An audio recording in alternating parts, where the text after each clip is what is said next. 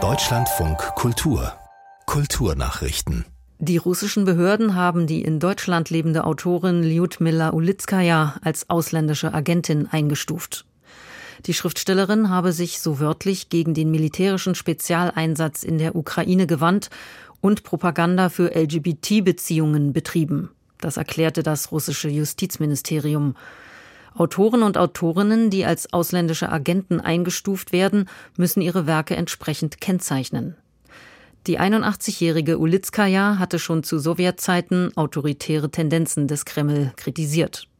Heute ist sie erklärte Gegnerin von Präsident Putin. Nach dem Angriff auf die Ukraine ging sie nach Deutschland ins Exil. In Tschechien soll die deutsche Sprache populärer werden. Zu diesem Zweck haben mehrere tschechische Behörden eine neue Initiative ins Leben gerufen. So will Tschechien Deutsch als anerkannte Minderheitensprache in einigen Landesteilen fördern, darunter in Eger, nahe der bayerischen Grenze, Karlsbad und Zwittau. Das teilte der Europarat in Straßburg mit. Grundlage ist die Europäische Charta der Regional- oder Minderheitensprachen. Die tschechischen Behörden haben sich verpflichtet, einen wesentlichen Teil der Schulbildung sowie der beruflichen Bildung in den bezeichneten Gebieten in deutscher Sprache anzubieten. Die Bundesnetzagentur will digitale Plattformen wie X und TikTok strenger unter die Lupe nehmen. Man sei zu der Einschätzung gelangt, dass X, ehemals Twitter, sich rechtswidrig verhält.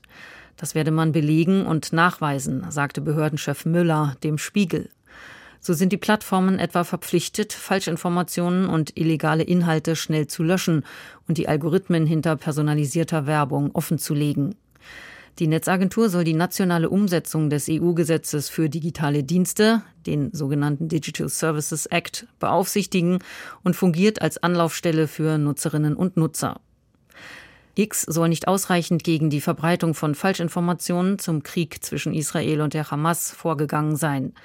Die EU-Kommission wirft TikTok vor, Minderjährige nicht ausreichend vor schädlichen Inhalten zu schützen. Die für ihren außergewöhnlichen Modestil bekannte US-Designerin Iris Apfel ist tot.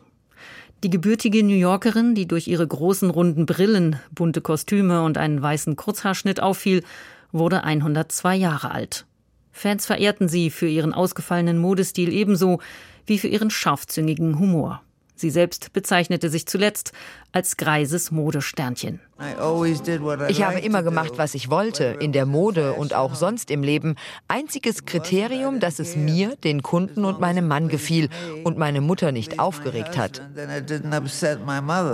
Geboren 1921 begann Äpfel nach dem Studium der Kunstgeschichte eine Karriere als Innenarchitektin und Textilexpertin. Mit ihrem Mann Karl arbeitete sie als Designerteam. Unter anderem beriet sie neun US-Präsidenten bei der Einrichtung des Weißen Hauses. Ihren Durchbruch als Stilikone hatte sie erst mit über 80 Jahren durch eine Schau ihrer Mode- und Schmucksammlung im New Yorker Metropolitan Museum.